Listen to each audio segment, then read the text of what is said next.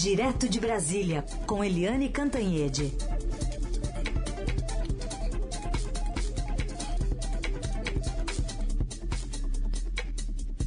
Oi, Eliane, bom dia.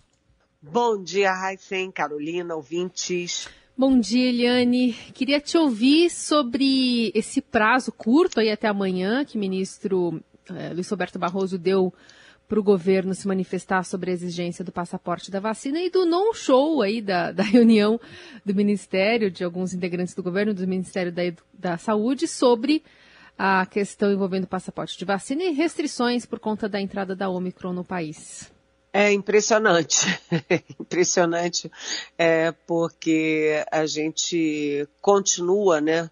É, quase dois anos depois do início da pandemia, a gente continua na mesma toada. Já estamos no terceiro ministro, quarto ministro, né, da saúde e continuamos na mesma, né? Ah, é uma gripezinha, não tem coordenação nacional, o governo federal não conseguia decidir nada sobre a Pfizer, nada sobre isolamento social, nada sobre máscara, nada sobre nada, e agora não consegue decidir nem é, orientar o país e os cidadãos sobre como fazer diante dessa nova variante Omicron. Omicron. Essa variante, né, aparentemente, é uma variante que contagia rapidamente, mas mata menos. Ou seja, ela tem grau, grande uh, grau de contaminação, mas um grau pequeno de letalidade. Mas a gente não pode abrir a guarda, né, gente? A gente tem que é, agir preventivamente. Aquela história, né? é melhor prevenir do que remediar. E isso em saúde é fundamental. E aí estava previsto para ontem uma reunião do chefe da Casa Civil, do ministro da Infraestrutura, do ministro da Justiça e do ministro da Saúde para decidir como agir. E olha só, nenhum deles, né, Ciro Nogueira, Tarcísio de Freitas, nenhum deles tem nada a ver com epidemiologia. Tem um médico, o médico é Marcelo Queiroga da saúde. Os outros todos são completamente leigos em saúde, em pandemia, em vacinação, em variante, em Covid. E aí eles é que iam decidir o que, que iam fazer. E a Anvisa é que é, o nossa, é a nossa agência né, reguladora na área sanitária. E a agência não tinha sido convidada sequer. E uma das coisas que eles iam fazer, esses ministros, eram avaliar as recomendações da Anvisa. A recomendação de ampliar eh, os países da África com suspensão ou limitações de voos para o Brasil, né? e também a exigência de um passaporte é, sanitário, um passaporte vacinal, a exigência de que as pessoas comprovem que estão vacinadas para poder entrar no país e não trazer novas variantes, seja o Omicron ou seja outras que possam surgir. Né? E aí foi uma confusão, convidaram a Anvisa de última hora e a Anvisa, enfim, a Anvisa convidada de última hora já seria um escândalo. E no final a reunião foi cancelada. É, ninguém diz, mas olha, eu sou capaz de apostar que a reunião foi cancelada porque era uma reunião só para dizer amém a tudo que seu mestre mandar. Ou seja, para dizer amém ao presidente Bolsonaro que não quer medida nenhuma. Não quer exigência de, de passaporte de vacina, não quer exigência de não quer exigência de vacinação para quem entra aqui, não quer acabar com o Réveillon, não quer é, exigência sequer de exame de PSR para quem chega ao país. Não quer nada, né? Quer deixar rolar, né? A tal da imunidade de rebanho. Quem pegar, pegou. Quem morreu, morreu.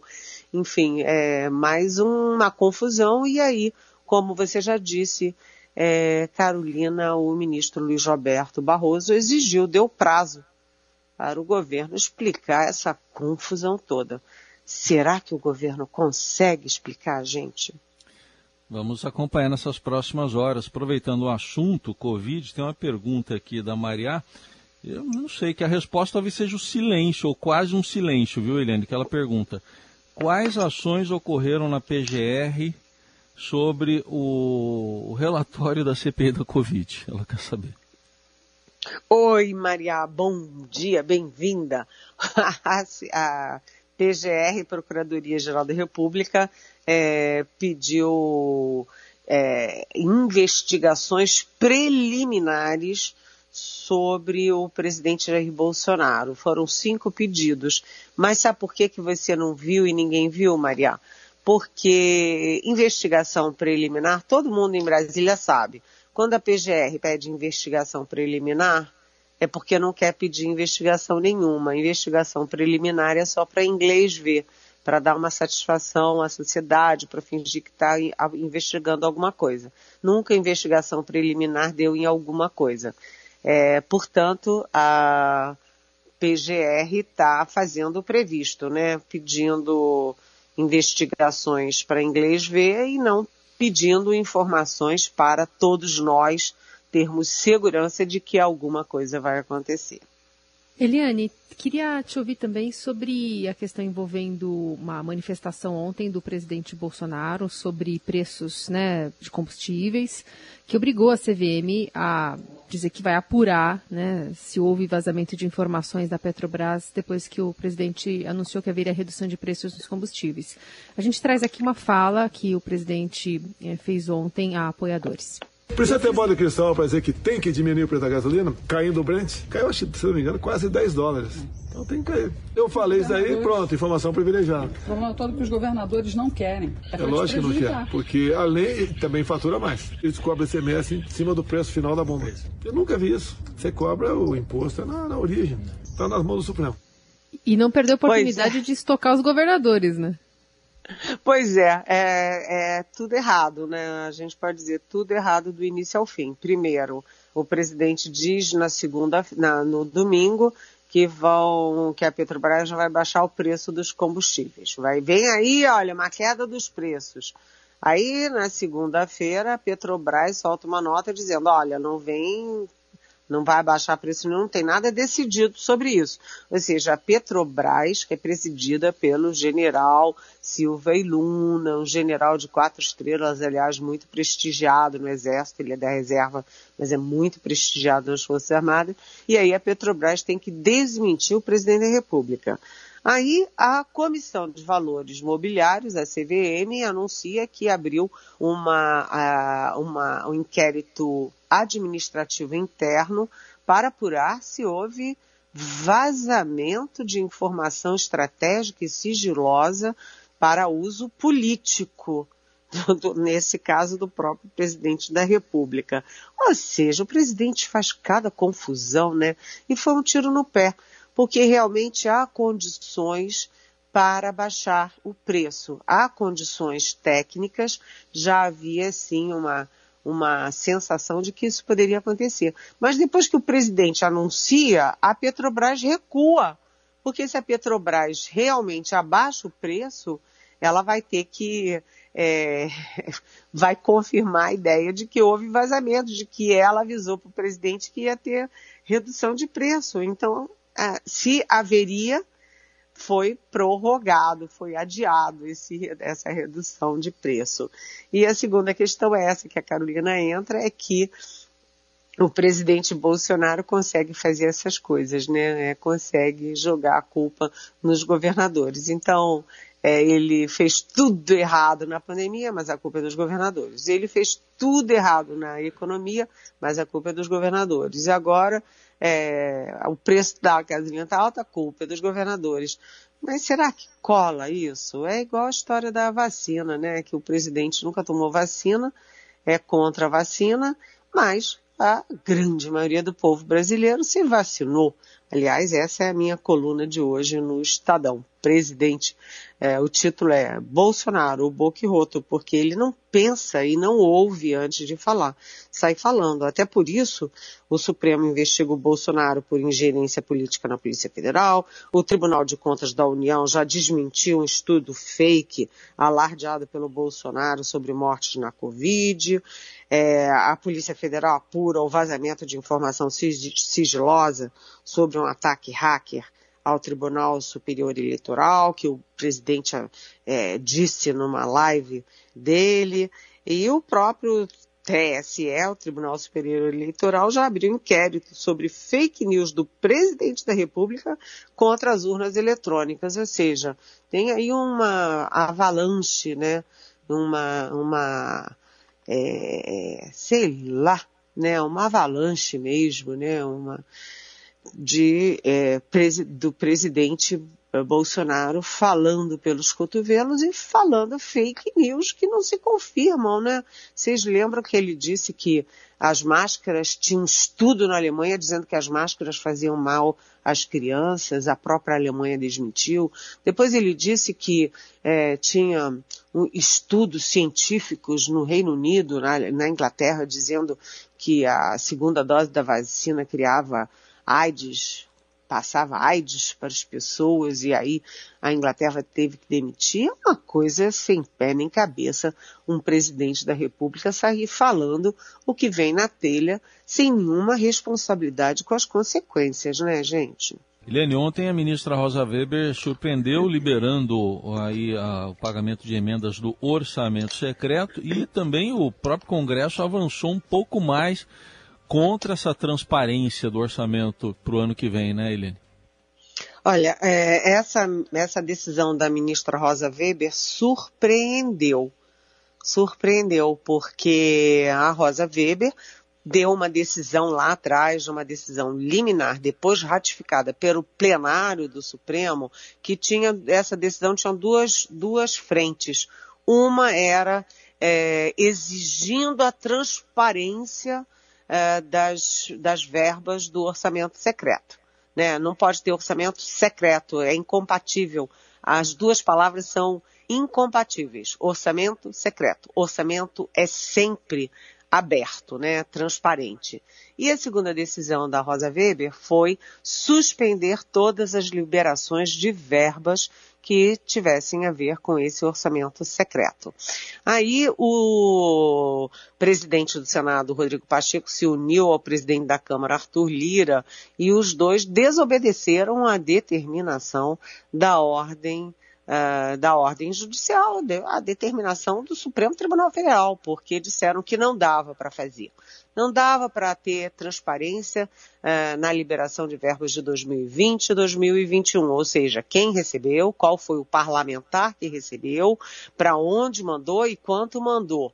Né? Não dava para ter isso. Aí a própria consultoria do Senado disse que pode sim. É fácil fazer isso, é fácil e rapidinho fazer isso.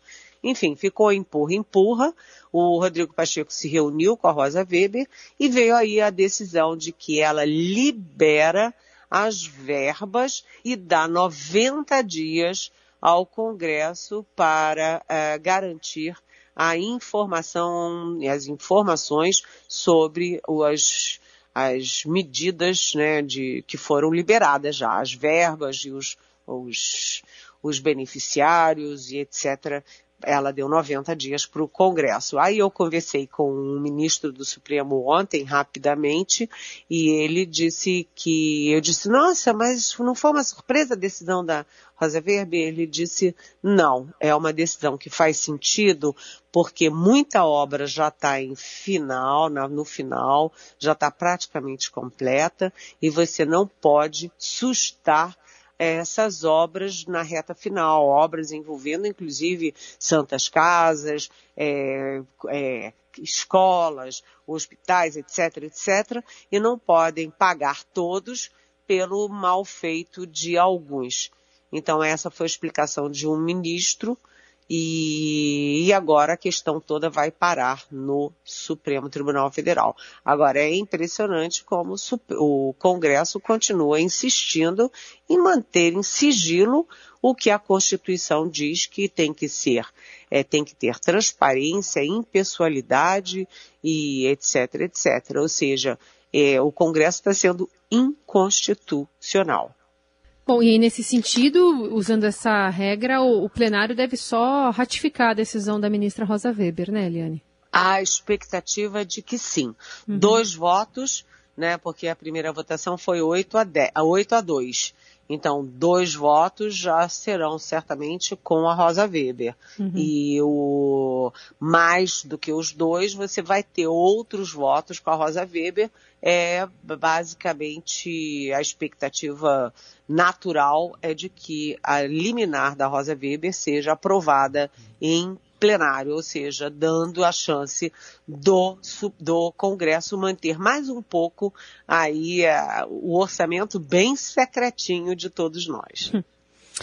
Eliane, queria te ouvir também sobre a Polícia Federal, que está com uma operação nas ruas, apurando superfaturamento na impressão de provas do Enem. Olha, é, essa é a notícia de hoje. Aliás, gente, eu queria falar uma coisa. A gente é, todos nós, né, aqui, pelo menos nós três, somos numa época em que segunda-feira era fraquinho de notícia, sexta-feira era fraquinho de notícia. Agora a gente já começa numa segunda-feira em chamas. Ontem teve notícia do Supremo, notícia do Congresso, notícia da eleição, notícia da Petrobras. Ontem foi uma notícia atrás da outra, a gente já começou a semana bem quente, né? E a gente agora, além dessas notícias quentes, que continuam pela semana e vão até o final do ano ali, que já está acabando, né? A gente também está tendo essa, essa operação da Polícia Federal sobre, é, em cima de desvios da, desvios do, do, da prova, né, da, da, feitura da prova do Enem. Ou seja, o Enem esse ano está todo, vamos dizer, parece um queijo suíço, todo esburacado, é, com a, a, o pedido de demissão de, de mais de 20 é, altos técnicos do, que fazem o Enem, agora essa coisa da, da, do superfaturamento. Sinceramente, é, é, essa operação diz muito não apenas de desvios, mas diz muito da bagunça que está no Ministério da Educação. A, a, suposição da PF é de que houve um superfaturamento de 130 milhões de reais na impressão das provas do Enem. E aí vem aí que a investigação aponta enriquecimento ilícito de servidores do INEP. Ou seja, gente, gente, gente, e esses contratos teriam sido firmados entre 2010 e 2019, mas isso deixa rastro e vai se acumulando ao longo do tempo, né, gente? Muito bem. Bom, a gente vai se despedir, mas você quer dar um recadinho ainda, né, Helene? Ah, eu quero, sabe por quê? Eu é. já estou prontinha aqui de tênis e tudo, porque eu vou correndo para uma atividade cívica. O abraço ao nosso Teatro Nacional Cláudio Santoro. É o principal teatro de Brasília, um lindo teatro, uma obra arquitetônica linda em forma de pirâmide do, do nosso Oscar Niemeyer. E o teatro, o teatro da capital da República está fechado desde 2014 por falta de verbas, por falta de empenho, por falta de vontade política né, cheio de rachadura, cheio de infiltração. Então nós, ah, os cidadãos e cidadãs de Brasília, vamos nos organizamos para dar um abraço no nosso teatro, um teatro do Brasil, que é o Teatro uh, Teatro Nacional Cláudio Santoro. Tô indo correndo. Oh, então tá bom. Obrigada, Eliane. Um beijo, até amanhã. Beijo, até amanhã.